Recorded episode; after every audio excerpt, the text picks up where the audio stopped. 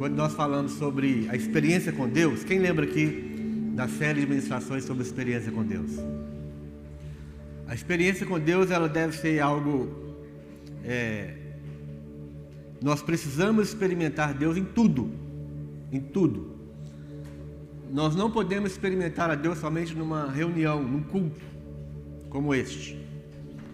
Mas a cada momento, a cada situação da nossa vida, a gente precisa experimentar realmente o poder de Deus. A experiência com Deus, a experiência com Jesus, a experiência com o Espírito Santo é algo que, que deve envolver a nossa vida a cada momento. Nós precisamos ter uma experiência com Deus em qualquer situação da nossa vida. Quando, quando veio esse Covid, eu comecei a passar mal na madrugada de, da quarta, de uma quarta-feira dessa. E quando amanheceu o dia, eu falei: não é possível que eu peguei esse negócio.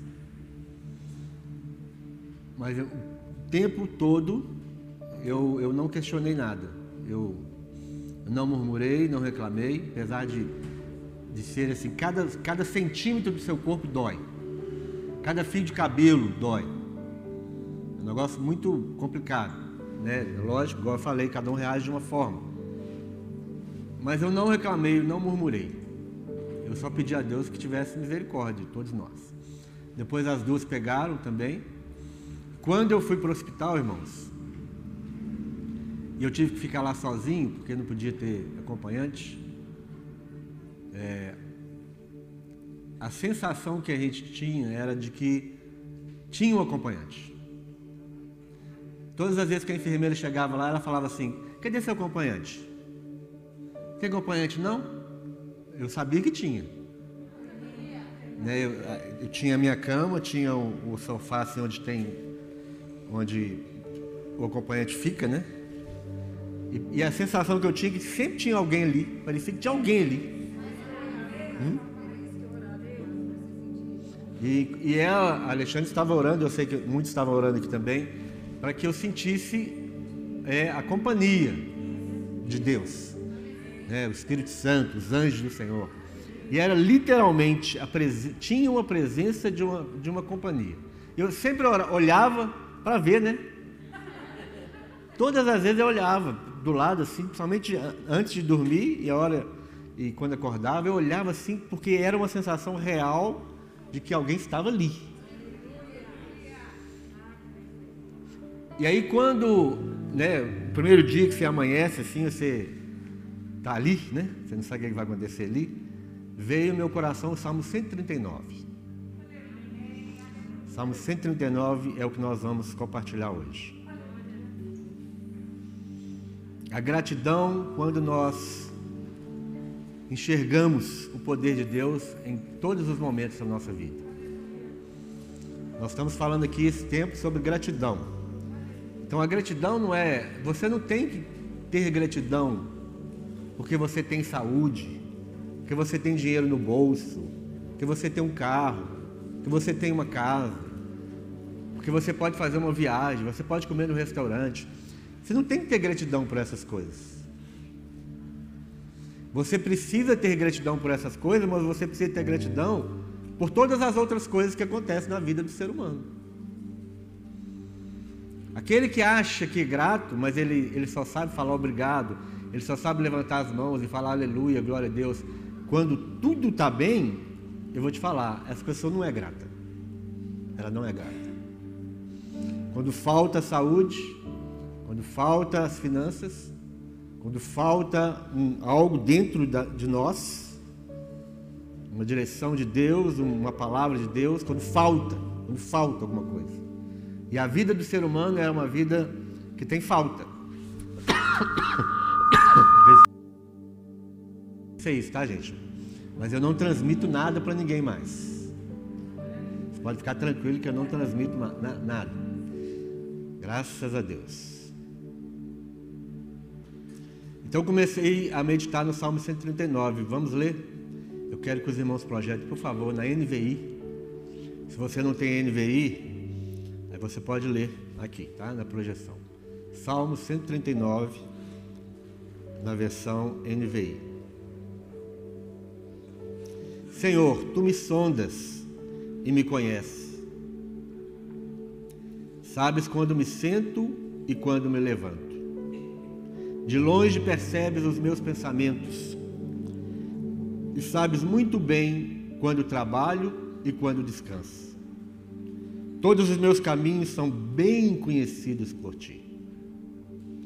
Antes mesmo que a palavra me chegue à língua, tu já conheces inteiramente, Senhor. Tu me cercas por trás e pela frente e pões a tua mão sobre mim. Tal conhecimento é maravilhoso demais e está além do meu alcance.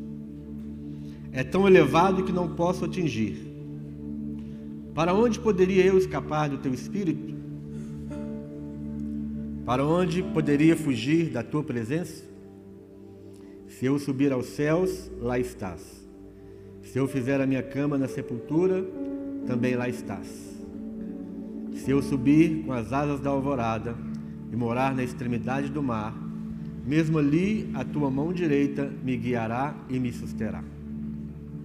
Mesmo que eu diga que as trevas me encobrirão e que a luz se tornará noite ao meu redor, verei que nem as trevas são escuras para ti. A noite brilhará, brilhará como dia, pois para ti as trevas são luz. Tu criastes o íntimo do meu ser e me teceste no ventre de minha mãe. Eu te louvo porque me fizeste de modo especial e admirável. Tuas obras são maravilhosas. Digo isso com convicção.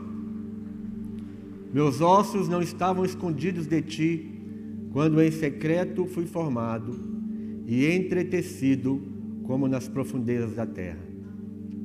Os teus olhos viram o meu embrião. Todos os dias determinados para mim foram escritos no teu livro antes de qualquer deles existir. Como são preciosos para mim os teus pensamentos, ó Deus! Como é grande a soma deles! Se eu os contasse, seriam mais do que os grãos da areia. Se terminasse de contá-los, eu ainda estaria contigo. Quem dera matasses os ímpios, ó Deus, afastem-se de mim os assassinos porque falam de ti com maldade, em vão rebelam-se contra ti. Acaso não odeio os que te odeiam, Senhor? E não detesto os que se revoltam contra ti? Tenho por eles ódio implacável, considero-os inimigos meus. Sonda-me, ó Deus, e conhece o meu coração. Prova-me e conhece as minhas inquietações Vê se em minha conduta algo te ofende e dirige-me pelo caminho eterno. Então, este é mais um dos salmos. Né? Nós temos a palavra do Senhor, nós temos os salmos. Os salmos, eles são, se você prestar bem atenção nos salmos, os salmos, todos os salmos, eles são a manifestação da realidade da alma humana. Nos Salmos você não vai ver nenhum salmista é, tentando esconder a realidade da sua própria alma. Você vai, você vai ver o, o salmista, todos eles, sendo o que eles são. Quantas vezes você vai ver um salmo falando assim: em Deus em ti confio, Tu és o meu rochedo, tu és a minha esperança. De repente você vai ler um outro salmo dizendo assim: Senhor, onde tu estás? Não é? O Senhor é o meu baluarte, o Senhor é a minha fortaleza. De repente você vai ver o salmista falando: Os meus inimigos passam sobre mim. E você vai ver isso nos salmos. Os salmos são cânticos, os salmos são são orações, são poesias, mas po poesias, ou orações ou cânticos que não esconde a natureza humana, que não esconde as angústias da alma humana. Os salmistas daquela época, esse, essas pessoas aqui, eles não eram evangélicos. Eles não eram religiosos. Eles simplesmente tinham ou não uma experiência com Deus vivo. Mas hoje nós aprendemos a camuflar aquilo que é a alma humana. Nós aprendemos a camuflar quais são os nossos sentimentos, os nossos desejos. Nós temos a capacidade de, de dar um beijo no rosto de alguém e por trás apunhalar, apunhalar essa pessoa. Falar mal dessa pessoa, criticar essa pessoa, julgar essa pessoa. Nós somos capazes de, de esconder aquilo que passa dentro do nosso coração. Então, este salmo, irmãos, lembra que eu falei que o salmo 103 é, é o salmo da, da gratidão, o hino da gratidão? Eu agora, eu agora estou entendendo que 139 também. O salmo 139 também é o hino da gratidão do ser humano a Deus. Por quê? Porque ele, quando o, o homem entende quem é Deus, quando ele tem um encontro com Deus, quando ele vê que Deus, ele é a fonte de tudo e que Deus está em tudo e que nós estamos cercados por Deus de todos os lados, então não te resta nem qualquer outra coisa a não ser ser grato a Deus. Ser grato a Deus por aquilo que Deus é independentemente daquilo que você está passando naquele momento. E você está num quarto de hospital, você está com uma enfermidade dessa, qualquer outra situação, é muito fácil que, que essa situação te leve a uma murmuração, a uma ingratidão. Porque nós achamos que, que se nós estamos indo bem com Deus, se nós estamos agradando a Deus, se nós estamos sendo obedientes a Deus, fazendo tudo aquilo que Deus quer, Deus tem a obrigação de fazer coisas boas para nós e nos dar coisas boas. Mas como assim, Deus? Se eu estou deixando eu pegar Covid? Como assim, Deus? Você está deixando eu ir para o hospital, ficar lá no hospital sozinho, internado?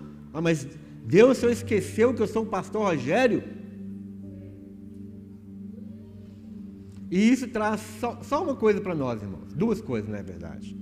soberba e ingratidão.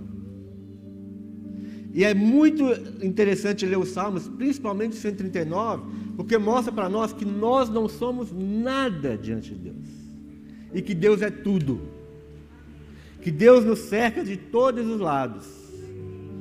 Que ainda que nós temos a capacidade e a arte de esconder a realidade do nosso coração, ainda que nós temos a capacidade de mostrar para o irmão uma realidade que não é a realidade da nossa vida, nós não conseguimos esconder isso de Deus.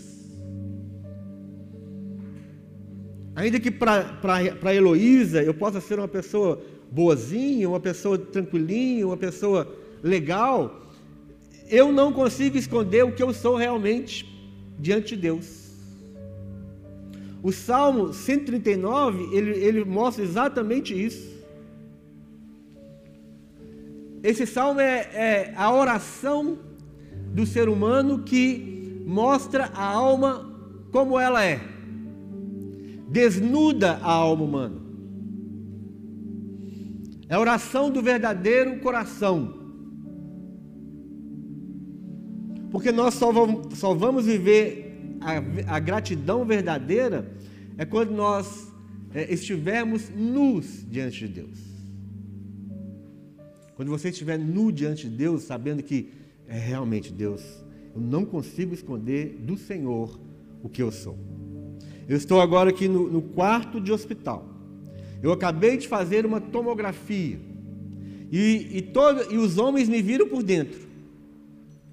Os homens viram o meu pulmão. Eles viram que o meu pulmão estava, estava comprometido 25%. Então, assim como os homens são capazes de me ver por dentro, que dirá o Senhor?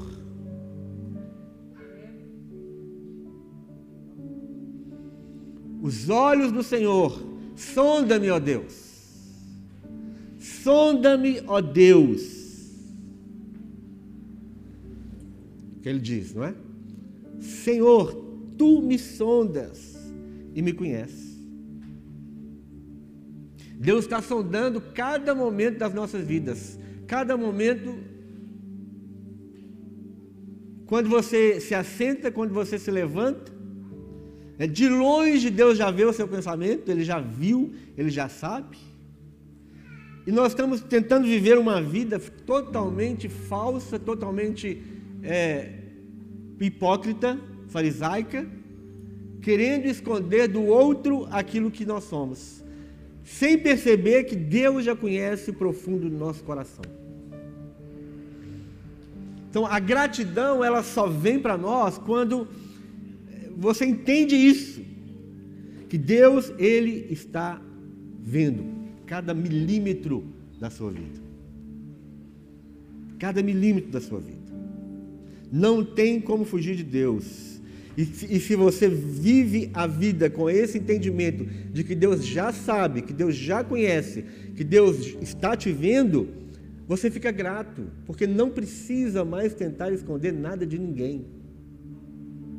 Porque quando você tenta viver uma vida para agradar o outro, e esse outro ele não consegue suprir as expectativas que todos nós seres humanos temos no outro ser humano, isso traz, um, isso traz para nós frustração, traz para nós, nós é, uma sensação de, de insuficiência e vai trazer para nós o que? Muita ingratidão.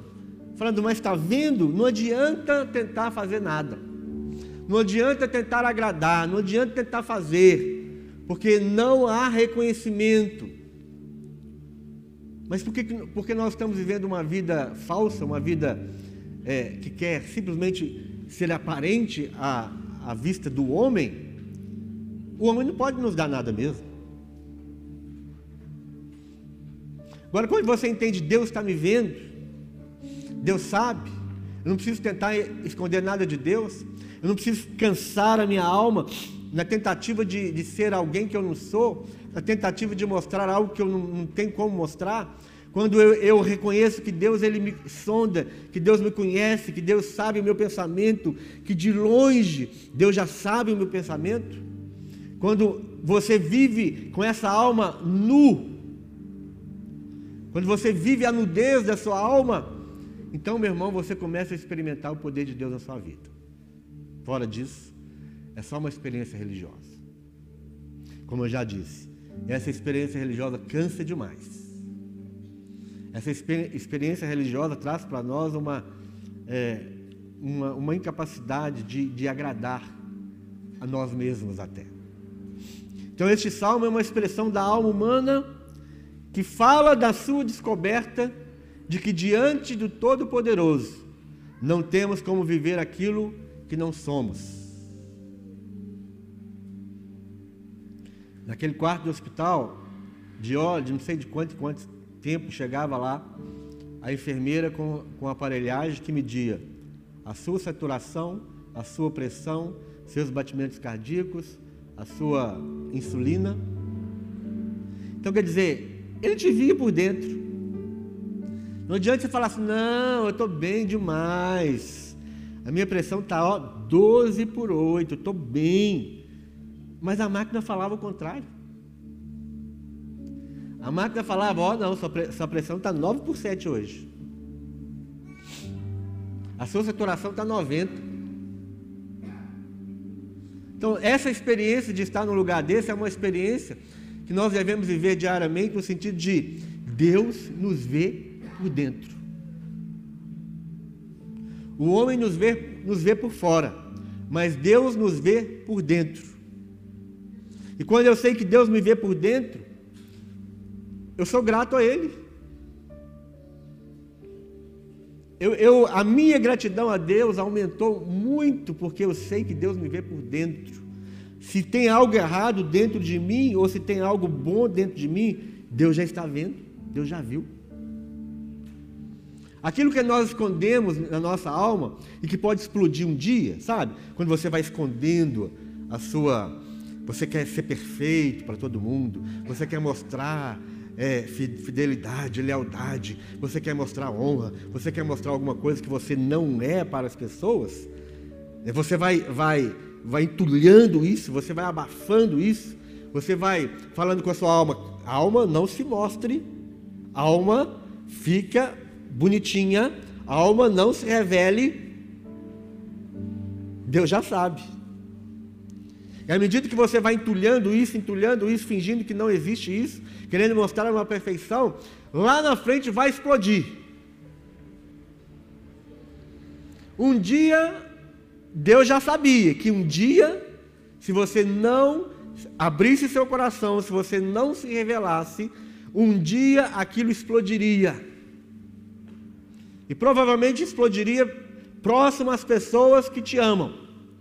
Você explodiria com a sua esposa? Você explodiria com seus filhos? Você explodiria com a sua família? Você explodiria com seus líderes, com seus pastores? E você culparia todo mundo pela sua hipocrisia, pela sua, pelo seu farisaísmo de esconder aquilo que você é, ignorando que Deus já sabia quem você era.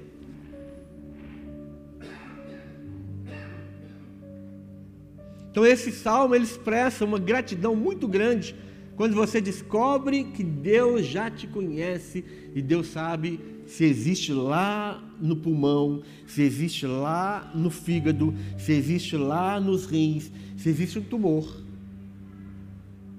Deus já sabe. E não adianta falar, não, não. O, o, as pessoas chegavam, os médicos, as enfermeiras chegavam lá, como você está hoje, senhor Rogério? Eu podia falar: não, estou pronto para ir para casa. Então vamos ver. Coloca aqui, coloca aqui, coloca aqui, fura o dedo, meu dedo ficou todo furado, não tinha nem lugar de furar mais. Onde é que o senhor quer que fura hoje? Falei, qualquer lugar, está tudo furado mesmo. Faça o que você quiser aí. Fura aqui, e aí fala, não, não, não, não, não está tudo bem. E nós precisamos fazer uma correção na sua glicose hoje. Seu, seu glicose está hoje está 239. Vamos corrigir isso. O Espírito Santo é assim. Deus é assim. Não, Deus está tudo bem, meu irmão, está tudo bem, nós estamos aí, é nós. Não, não, não, não está não. Fala a verdade. Você não tem como esconder do Espírito de Deus. Para onde você vai? Foi isso que o salmista falou? Para onde fugirei da tua presença? Se eu subir aos mais altos céus, o Senhor está lá. Se eu descer lá no profundo abismo, o Senhor também está lá. Para onde fugirei? A palavra que ele usou foi essa. Foi para onde fugirei? Para onde eu vou fugir da tua presença? Para onde eu posso ir que o Senhor não vai me enxergar mais? Diante de Deus não podemos esconder ou moldar a nossa alma para esconder aquilo que somos. Diante de Deus não dá para fazer isso.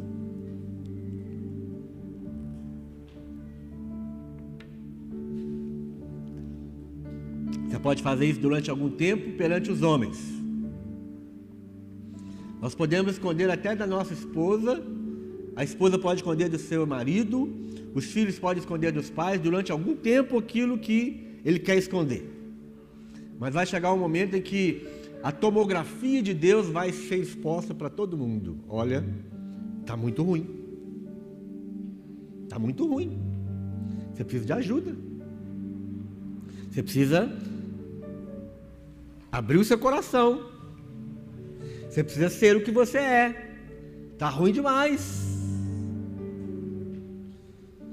O autor dos Salmos aqui, alguns atribuem a Davi, mas alguns dizem que não. O autor se vê completamente descoberto, exposto, nu diante de Deus. Essa é a vida que nós crentes precisamos viver, uma vida exposta diante de Deus. Nós estamos nu diante de Deus. Eu cheguei no hospital, não podia usar minha roupa, tinha que usar uma, uma, um pijama lá, né? Daqueles. Né? No, meu celular, primeiro dia eu tinha até esquecido em casa, não tinha celular, não tinha acompanhante, não tinha roupa. Cadê meu carro? Cadê minha casa? Cadê minha cama? Cadê minha comida? Nós precisamos chegar diante de Deus assim Deus, nós, nós não somos nada e nós não temos nada. Não tem como esconder nada, não tem como moldar a alma para que a alma seja um pouquinho mais bonitinha, para que você seja um pouquinho mais agradável às pessoas, para que você seja um pouquinho mais inteligente, capaz, suficiente. Não dá para fazer nada disso, meu irmão. Diante de Deus não dá para fazer nada disso.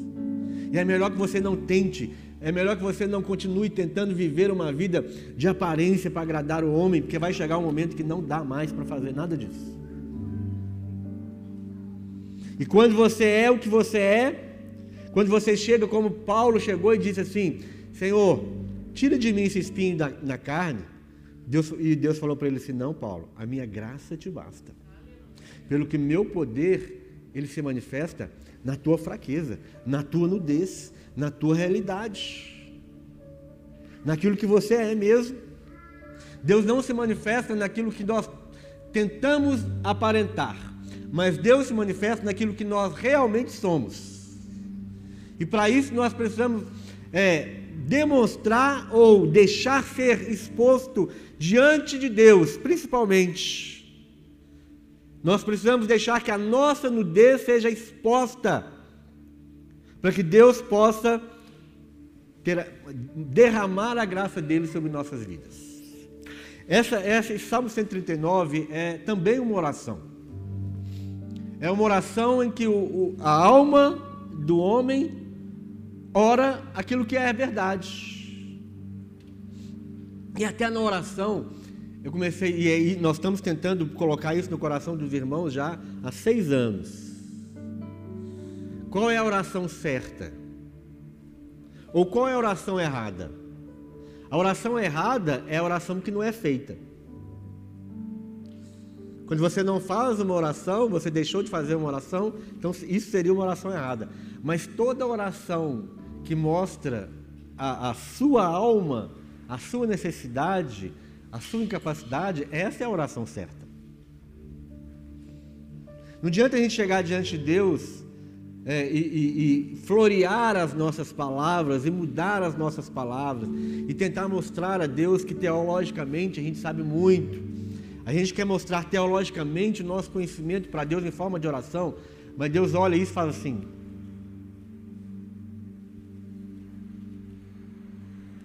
Deus, Deus ele, ele fala assim, não entendeu. Ele não entendeu.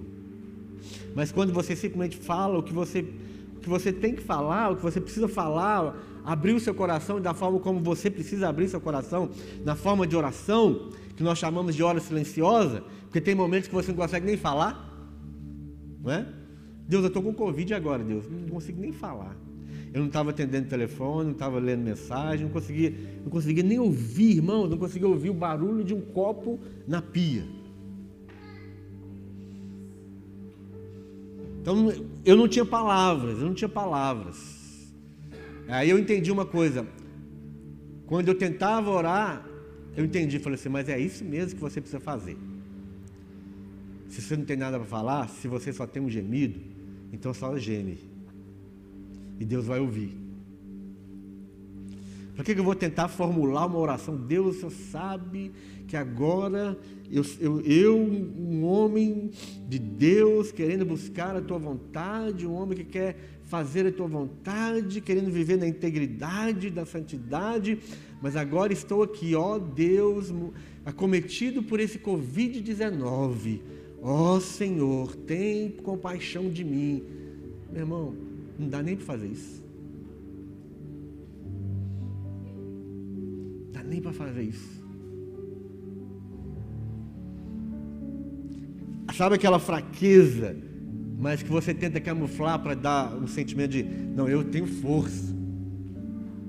Tudo posso naquele que me fortalece. Não dava nem para falar isso.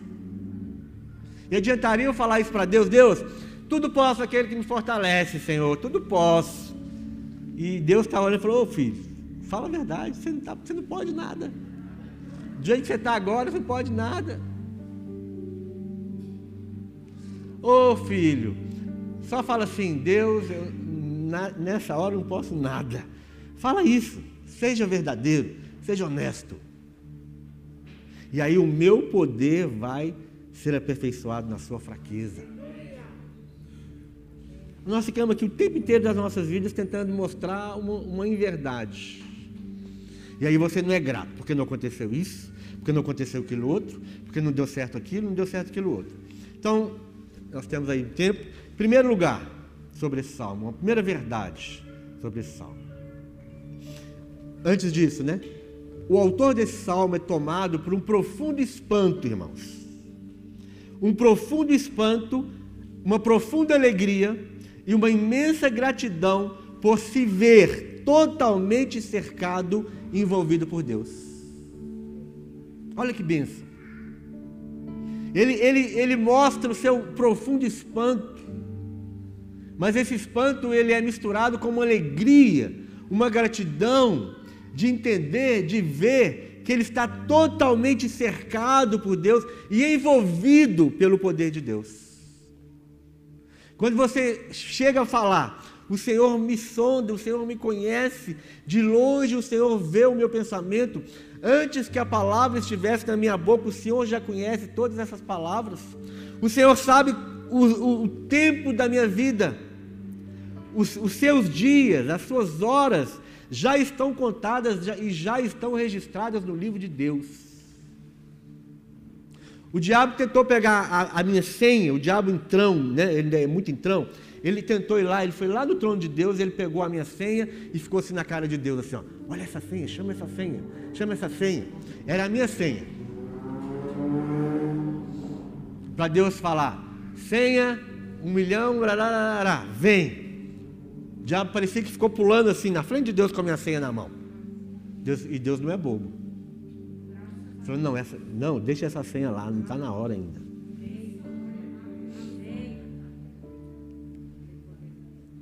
Então, eu estou cercado, você está cercado pelo poder de Deus. Totalmente cercado.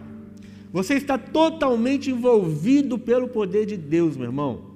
Mesmo que você tente fugir lá para o mais profundo abismo, e a palavra original ali é Hades.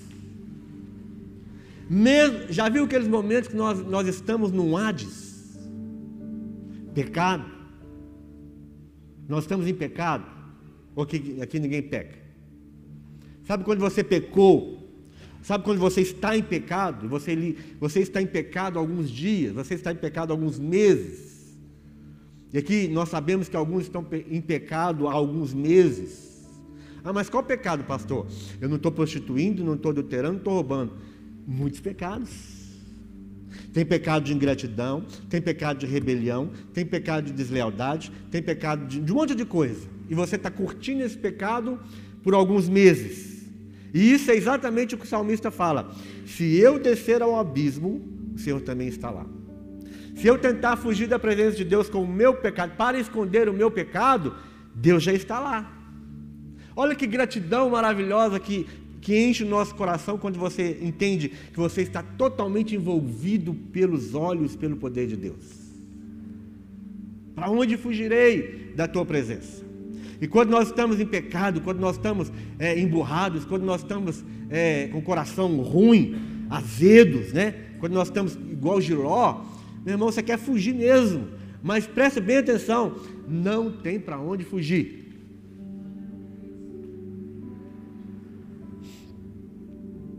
Então, em primeiro lugar, somos gratos pelo reconhecimento absoluto que Deus conhece tudo a nosso respeito.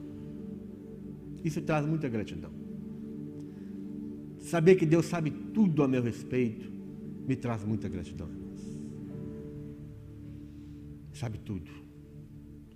Ainda a palavra não chegou à sua boca, Deus já conhece. Deus sabe cada pensamento que você tem. Você fala uma coisa, mas você está pensando outra. Deus já sabe. Então, no verso 1 ao verso 6 do Salmo, o salmista mostra que é impossível o homem escapar do conhecimento da presença e do poder de Deus o salmista está profundamente impressionado com a onisciência de Deus. Então, esse salmo vai falar sobre a onisciência, a onipresença e a onipotência de Deus. Então, como é que nós podemos lidar com essa onisciência, essa onipotência e essa onipresença? Como que nós podemos lidar com isso, irmãos, com, com, numa tentativa de esconder a realidade da alma humana? Não tem como.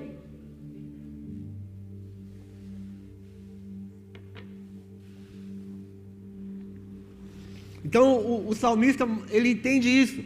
É impossível o homem escapar do conhecimento, da presença e do poder de Deus. Ele está profundamente impressionado com a onisciência, a, onipresença e a onipotência de Deus, não simplesmente como atributos. Presta bem atenção, se a gente perguntar aqui para vocês quais são os atributos de Deus, todos vocês vão falar esses três. Deus tem vários outros. Mas todos vocês vão falar prontamente: onipresença, onisciência e onipotência. Mas o salmista não está impressionado em saber isso. Mas ele está impressionado de, de conhecer a onisciência, a onipresença e a onipotência de Deus, não simplesmente como atributos formais desse Deus mas através da experiência que ele está tendo agora. É, ele está espantado porque ele está. Aquilo que saía da boca dele era o resultado da experiência, da onipresença, da onipotência e da onipresença de Deus, irmãos. Ele experimenta isso na vida dele.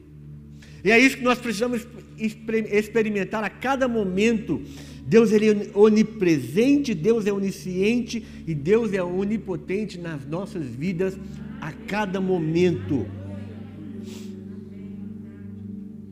Deus não te desampara nem no seu pecado. Eu já falei isso. Deus não vira as costas para nós por causa do nosso pecado. É nós que viramos as costas para Deus por causa do pecado. Deus não te abandona nem no seu pecado mas é nós que nos abandonamos a Deus. E vai chegar o um momento em que aí sim você virou tanto as costas para Deus, Luiz. Você resistiu tanto a Deus, o amor de Deus, e a onipresença de Deus, e a onipotência de Deus, e a onisciência de Deus. Você resistiu tanto a isso, que aí sim Deus vai falar: Vai, vai e faz o que você quer fazer. É isso que acontece. Mas Deus ele sempre está conosco em qualquer lugar. Se você descer ao abismo tentando esconder de Deus, Deus está lá com você. Se nós não conseguimos sondar e conhecer plenamente a nós mesmos, Deus nos sonda e nos conhece. Ele examina cuidadosamente os nossos movimentos e as nossas motivações. Verso 1. No verso 2, ele conhece todos os nossos movimentos, ou seja, quando nos assentamos e levantamos, Ele conhece. Ele conhece até os nossos pensamentos, cada um deles. O verso 3 fala: Deus vai além, Ele esquadrinha o nosso andar e o nosso deitar. Na verdade, Ele conhece todos os nossos caminhos. Verso 4: Deus conhece todas as nossas palavras mesmo antes de nós as proferirmos. Olha que poder. Verso 5 e verso 6. Deus está em tudo, por todos os lados, conhecendo nossa vida como jamais alguém poderia conhecê-la. Diante da onisciência de Deus, ficamos completamente nus. Completamente. Então nós somos gratos porque pelo conhecimento que Deus tem a nosso respeito. Não é um conhecimento parcial, não. É um conhecimento absoluto. Deus te conhece mesmo. Nós somos gratos, em segundo lugar, pela presença de Deus que nos acompanha para onde vamos. Verso 7 ao verso 12. Tomás de Aquino, ele disse o seguinte: olha o que ele disse. Deus está em todas as coisas, não como parte de sua essência, ou seja, Deus está em todas as coisas não por causa dos seus atributos, ou do seu atributo de onipresença. nem como um acidente, mas como um agente, ele está presente naquilo em que ele opera. Deus está presente em qualquer lugar onde houver uma manifestação do seu poder. O que, ele está dizendo aqui? Deus não está em todas as coisas porque ele tem esse atributo, mas Deus está em todas as coisas porque ele está presente, ele, ele age em tudo nas nossas vidas. Onde existe uma manifestação, Deus está presente. Ou seja, onde existe uma manifestação do respirar humano, Deus está presente. Se você sai por essas portas hoje e você tropeça num buraco no, no na calçada ali, Deus está presente. Como é que Deus está presente? Te livrando de algo pior. Deus está presente em qualquer momento. Onde houver a manifestação do poder de Deus, Deus está presente. É impossível ausentar-se do Espírito de Deus e fugir de sua face. Verso 7. Verso 8. Tanto os mais altos céus como o mais profundo abismo não seria um esconderijo seguro para nos escondermos de Deus. Graças a Ele por isso. Se houvesse um lugar onde Deus não nos enxergasse, talvez ali nós viveríamos o resto de nossas vidas. Não é? Ainda mais quando você faz algo errado, como aquele menino que fez algo, o filho que fez algo errado, o que, é que ele faz? Ele, esconde, ele quer esconder da gente, dos pais. Então, se houvesse algum lugar onde Deus não nos enxergasse, talvez nós viveríamos lá para sempre, querendo esconder de Deus aquilo que nós somos. Verso 9, verso 10. Os confins dos mares não estão fora do alcance da onipresença de Deus. Não há limites fora do alcance do seu amor e do seu cuidado, meu irmão. Deus está te amando. Deus está te amando. Pode ser que você não está sentindo o amor do irmão, Pode ser que você não está sentindo o amor da mãe, do pai, do irmão, do filho. Pode ser, que tá, pode ser que você não está sentindo o amor das pessoas. Mas sabe de uma coisa? Deus nunca deixou de te amar e nunca vai deixar de te amar. Você pode escolher ir para o inferno por toda a eternidade, mas Deus ainda vai continuar te amando. Verso 11, verso 12. Nem mesmo as trevas podem nos, nos encobrir nos seus olhos, pois para Deus as próprias trevas são como luz.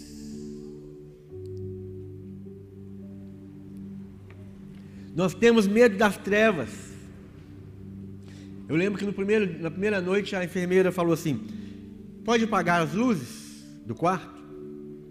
Eu falei assim: apaga tudo para ver como é que fica.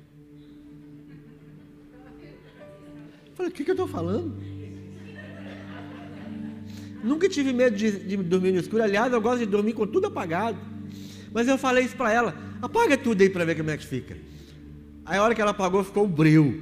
Falei: não, deixa aquela luzinha ali do corredor acesa. Falei: meu Deus, será que eu estou tendo surto do Covid aqui agora? Nós esquecemos que não há trevas para Deus. Não há trevas para Deus. Nós temos medo de trevas, nós, nós, não há trevas para Deus, meu irmão. As, a luz e as trevas para Deus são a, é a mesma coisa. Quando Deus olha para nós, Deus olha, é, ele, ele, Deus olha para nós, meu irmão, eu não sei nem como explicar isso. Está tudo muito claro diante de Deus. Está tudo muito, muito exposto diante de Deus. Então, olha que gratidão, ser grato por tudo isso. Né? A, a, as trevas não podem encobrir do, dos olhos de Deus, porque é tudo igual. Deus é inescapável, meu irmão. Em relação a Deus, estamos num beco sem saída. Olha que maravilha. Obrigado, Senhor, porque eu estou no beco sem saída. Não tem esse negócio de saída pela direita, saída pela esquerda. Lembra desse desenho? Não tem saída. Não tem saída. Diante de Deus não tem saída. Estamos num beco sem saída. Ele nos cerca por todos os lados. É impossível fugir da Sua presença.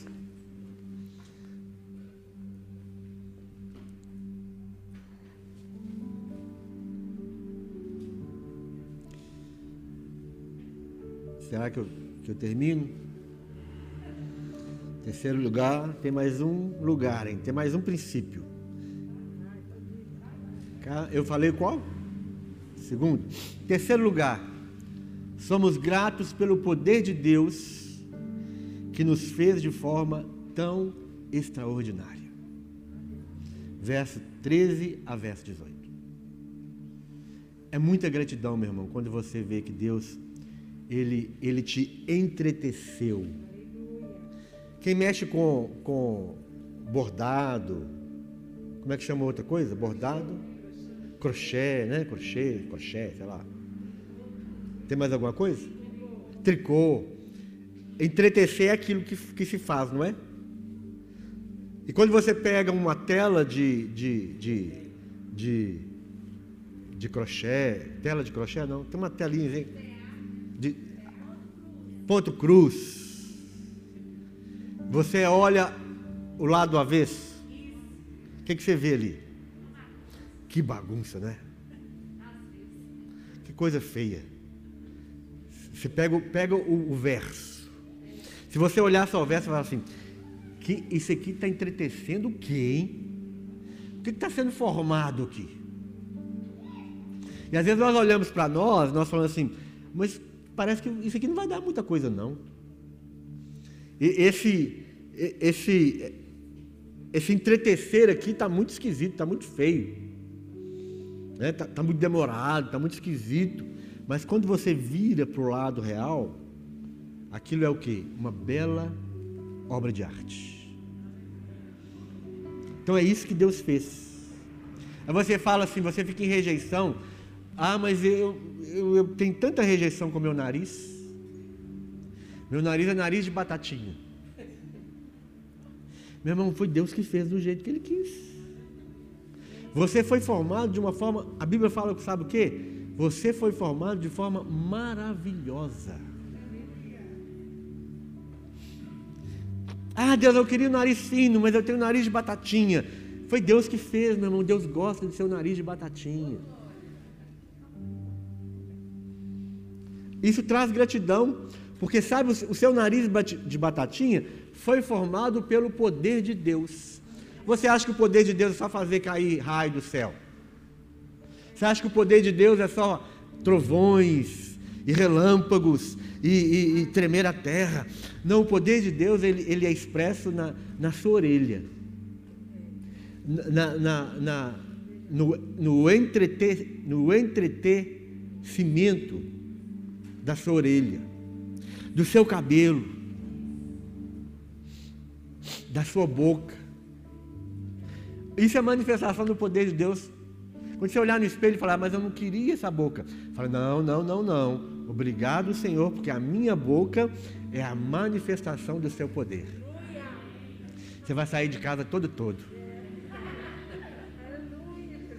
Você vai sair de casa todo todo grato, todo. É, a minha boca é a manifestação do poder de Deus. O meu olho, a minha orelha, o meu nariz, o meu cabelo.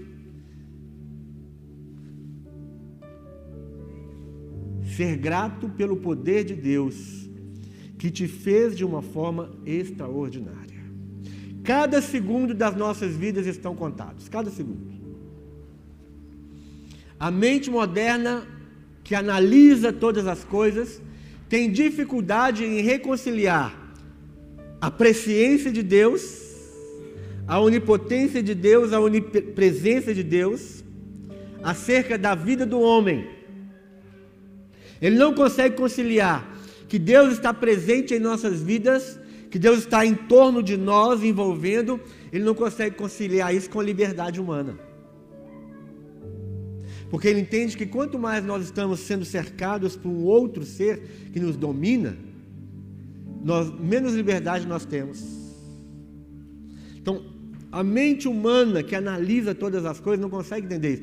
Eles acham o seguinte: quanto menos envolvimento eu tenho com pessoas, quanto menos envolvimento eu tenho com liderança, e quanto menos envolvimento eu tenho com, com a divindade, mais livre eu sou. E ao contrário, quanto menos você entende, quanto mais você entende que você está totalmente envolvido, envolvido, controlado pelo poder de Deus, mais livre você é. Mais livre. Então, o homem analítico, o homem moderno, ele não consegue entender isso. Mas os, os escritores da Bíblia, dos Salmos, o povo de Israel, eles não tinham nenhum problema com isso. Eles não tinham nenhum problema em falar: Deus, o Senhor me cerca, Deus, o Senhor me controla, Deus, o Senhor me domina, a minha vida está debaixo do poder, a minha vida está debaixo do domínio de Deus. O homem daquela época não tinha problema nenhum com isso. Ele sabia que era isso que ele precisava, era assim que ele tinha que viver, debaixo do domínio e do controle de Deus. E isso traz gratidão para nós. Ah, o pastor fica mandando fazer as coisas. Ah, o pastor fica exigindo as coisas. Ah, o pastor, ele não, não nos deixa ser livre. Não, meu irmão. Não, meu irmão. Você não entendeu. Você não entendeu. Quanto mais dominado pelo poder de Deus, quanto mais dominado pela presença de Deus, pelo amor de Deus, pela misericórdia de Deus, pela graça de Deus, mais livre você será na sua vida. Sabe por quê? Porque Deus porque Deus domina, porque Deus ele, ele está ao nosso redor, nos envolvendo, Ele sabe cada segundo, cada momento. E Ele vai nos cercando para nos proteger muitas vezes. Já era pra, será que já era para nós, nós termos morrido? Fora do tempo? Né? Pode ser que. Não sei. Mas uma coisa eu sei: Deus está nos envolvendo Deus está nos protegendo, nos, nos, nos guardando, e isso é liberdade. Isso é muita liberdade. O Senhor conhece o futuro que nós não conhecemos. E por isso Ele pode nos guiar pelos caminhos que nós não queremos andar. Presta atenção. Quantas vezes você não quer andar por aquele caminho e é exatamente aquele caminho que Deus quer te guiar? Como poderíamos escapar daquele que nos criou e nos formou? Como fugir daquele que formou o nosso interior e nos teceu no ventre da nossa mãe? A sua mãe nem sabia que ela estava, presta atenção nisso. A sua mãe nem sabia que ela estava grávida. Ali, a sua mãe nem sabia que você estava grávida, mas você já estava lá, no ventre dela. De repente ela, ela mas alguma coisa esquisita, estou tendo uns enjoos, estou tendo uns. Agora, agora é mais fácil. Mas algum tempo atrás, de repente, a mulher descobriu, ó, oh, estou grávida. Mas antes de você descobrir, Deus já sabia. Deus já estava ali manifestando o poder dele na sua vida. Estava tecendo, estava cuidando todos os seus dias já estão contados, todos os seus dias já estão contados. Os planos de Deus já estão escritos no livro dele.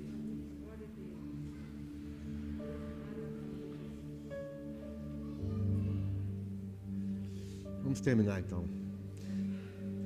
Deus não só nos viu quando éramos apenas uma substância informe, mas também escreveu no seu livro todos os nossos dias quando nem os nossos dias ainda existiam. Diante, verso 17, verso 18, diante da grandeza insondável de Deus, só nos resta ficarmos extasiados diante da nossa limitação e da nossa incapacidade. A única palavra que nós temos, e, e aí, quando nós estávamos aqui fora da igreja, né, e, e a gente falava qual é o tema? Os irmãos perguntavam, os irmãos queriam para qual o tema? O tema é gratidão. Gratidão talvez seria a única mensagem verdadeira que nós deveríamos pregar. Porque a, a gratidão ela envolve tudo, toda a manifestação do poder de salvação e redenção da alma humana. Gratidão, gratidão. O que nós temos é gratidão. Eu tenho gratidão pela minha salvação. Eu tenho gratidão pelo perdão dos meus pecados. Eu tenho gratidão pela minha vida. Tudo, tudo, tudo, tudo, toda a nossa mensagem deveria ser gratidão. Em último lugar, somos gratos por enxergar e reconhecer nossos próprios pecados. E não temos outra alternativa ao reconhecer os nossos pecados senão buscar o perdão de Deus. Quando você reconhece seu pecado, meu irmão, não é para você fugir da presença de Deus. Quando nós estamos em, em pecado, o que, que nós fazemos? Paramos de ir nas células, paramos de vir ao culto, paramos de ler nossa Bíblia, paramos de orar, fugimos dos irmãos. Isso é uma vida de ingratidão. Mas quando você é grato, você não para. Quando você é grato, você entende. Não dá para fugir. Não é? Eu vou para Deus porque Deus já me conhece. Deus, eu, eu, eu estou assim. Me perdoa, Senhor. Me perdoa, Senhor. A culpa é toda minha. A culpa dos erros, das incapacidades, das insuficiências da nossa vida, meu irmão, a culpa é nossa. Ninguém tem culpa de nada. Você acha que alguém é culpado porque as coisas não dão certo na sua vida? Quando você vive assim, você vive cheio de ingratidão. A culpa de eu ter, a, a culpa de eu ter pegado Covid não é do Bolsonaro, meu irmão. Bolsonaro tem nada com isso. Não é do Calil, não é do Zema. Eu não tenho que culpar as pessoas pela, pelo que aconteceu comigo. Eu tenho que só reconhecer a, a minha insuficiência, a minha pequenez. Falar, Deus, obrigado, porque apesar de tudo isso, o Senhor está comigo. Meus dias estão contados, escritos no teu livro. O, os planos do Senhor para a minha vida estão escritos no seu livro. Tudo está escrito no livro do Senhor. Tudo. Então, o salmista está. Aí, quando o salmista, é uma coisa interessante para a gente terminar. Quando o salmista fala assim: é, Eu odeio aqueles que te odeiam. Lembra disso? Ele fala isso. Vamos ler isso aqui. E aí eu vou terminar.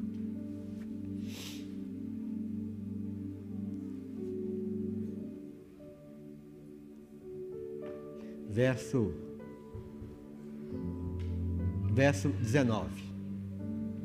Quem dera matasses os ímpios, ó Deus. Afastem-se de mim os assassinos, porque falam de, de ti com maldade, em vão rebelam-se contra ti. Acaso não odeio os que te odeiam, Senhor? E não detesto os que, os que se revoltam contra ti? Tenho por eles ódio implacável. Considero-os inimigos meus. Você ouviu o que ele disse? Isso nos parece um grande zelo por Deus. O que ele está dizendo é: eu odeio aqueles que te odeiam. Seria muito bom que todos aqueles que te odeiam morressem. É uma aparência de zelo, não é? É uma aparência de, de religiosidade, de uma pessoa que odeia tudo aquilo que é odiável diante de Deus. Mas aqui o salmista, ele, isso é a expressão da alma humana. A alma, a alma humana é assim. Né? Você odeia, você é capaz de odiar aqueles que odeiam a Deus. Mas de repente ele entende uma coisa eu não posso odiar aqueles que odeiam a Deus, porque Deus não odeia aqueles que odeiam a Ele. O meu zelo religioso não pode julgar e apontar o dedo para os erros das pessoas, porque normalmente nós cometemos os mesmos erros que as pessoas cometem, todos nós. Qual que é o benefício de odiar aqueles que odeiam a Deus? Qual que é o benefício de querer que aqueles que odeiam a Deus morram? Você odiar aqueles que não creem nas mesmas coisas que você crê. Nós recebemos hoje, hoje nós recebemos um, recebemos um videozinho de uma pessoa falando sobre gratidão. E essa pessoa, ela é uma budista. Mas essa pessoa, ela é uma budista, mas ela é muito mais crente do que nós, que muitos de nós. Ela tem uma mensagem de gratidão que nós crentes não temos. Então nós temos um, um, zelo religioso de querer matar, de querer excluir aquelas pessoas que não creem nas mesmas coisas que nós cremos. Mas nós não temos que odiar aqueles que não creem nas coisas que nós cremos. Nós não, nós não precisamos aprovar, nós não precisamos concordar, mas nós precisamos sempre amar. Sabe por quê? Porque o amor é o resultado de um coração cheio de gratidão. Se a pessoa não crê no que eu creio, o problema é dela com Deus. Mas se ela tem uma mensagem, que é uma mensagem implícita nas Escrituras, glória a Deus, por aquela mensagem. Então o salmista estava desse jeito. E aí, de repente, ele fala assim. Ele já tinha falado lá na frente, irmãos. Qual, qual é o primeiro verso? Que, o que, que ele fala nos primeiros versos? O que, que ele falava? Senhor, tu me sondastes. Né? Tem ali, aí você vai ter no passado e no futuro. Mas seja lá como for, o Senhor sondou. E agora aqui no 22 e no 23 ele fala a mesma coisa. Logo depois do que ele falou aqui no, nesses versos que nós lemos, ele fala assim: sonda-me, ó Deus, e conhece o meu coração. Prova-me e conhece as minhas inquietações. O que, que ele está falando, Senhor? Não deixa que as minhas atitudes sejam atitudes é, que não expressem o seu amor. Sonda-me, ó Deus, para que eu não, eu não odeie aqueles que te odeiam, porque nem o Senhor odeia. Sonda-me, Senhor, conhece meu coração. Senhor, Senhor prova-me e veja essas minhas inquietações. Quantas inquietações nós temos diante de situações que acontecem? Meu irmão, entrega tudo nas mãos de Deus e deixa Ele ser Senhor. Ele continua dizendo: vê se se em minha conduta há algo que te ofende. O ódio ofende a Deus. Você desejar a morte de uma pessoa que não serve a Deus, você desejar a destruição de quem não ama a Deus, é uma conduta que ofende a Deus. Então, Senhor, vê se há em mim alguma conduta que te ofende e me dirige pelo caminho da eternidade. No final de tudo, no final de tudo, nós estamos caminhando para uma eternidade. E essa eternidade, ela vai ser com Deus ou sem Deus. E não adianta você querer ser algo que você não é, porque você está nu diante de Deus. Nós estamos nu diante de Deus. Deus, Deus conhece cada um das nossas vidas, nossos pensamentos. Não queira ser o que você não é. Quando você está doente, quando você está num hospital, quando você está numa situação que o controle não é seu mais, aí sim você reconhece que existe um Deus onipotente, onipresente e onisciente. Enquanto, enquanto nós estamos aqui achando que nós temos controle das nossas vidas, nós queremos mostrar às pessoas o que não é a realidade. E queremos exigir que as pessoas se adequem às nossas realidades, pensamentos e, e jeitos. Mas Deus nunca vai fazer isso. Quem tem que se adequar a Ele somos nós. Deus nunca vai se adequar a nós. Nós precisamos nos adequar a Ele. E a partir de agora eu vou ter que fazer é, uma terapia, uma fisioterapia respiratória. É, o médico me passou ali 10 sessões de fisioterapia respiratória. Eu vou, eu vou tentar me adequar a, ao meu corpo, ao meu pulmão, à respiração. Porque, Deus está ali no meu pulmão, meu irmão, ele, e Ele está ali com seu controle, equalizando cada respiração a minha respiração é, é, contaminada pelo, danificada pelo Covid, agora precisa se readequar ao jeito certo. E essa é a nossa vida. Cada um de nós precisamos nos reabilitar, nos readequar às batidas do coração de Deus. Para onde fugiremos nós? De Deus.